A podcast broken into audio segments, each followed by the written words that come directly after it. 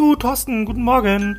Gut, dass ich treffe. Ich habe hier jetzt das 360 Grad Interview über dich gemacht und ich habe äh, der Frau da Folgendes erzählt. Also Micromanagement habe ich erwähnt, dann habe ich das Obersticht Unter habe ich erwähnt, äh, Leute bloßstelle habe ich erwähnt, äh, alles äh, Skills, Fähigkeiten, die du hast und die du auch machst äh, als Führungskraft.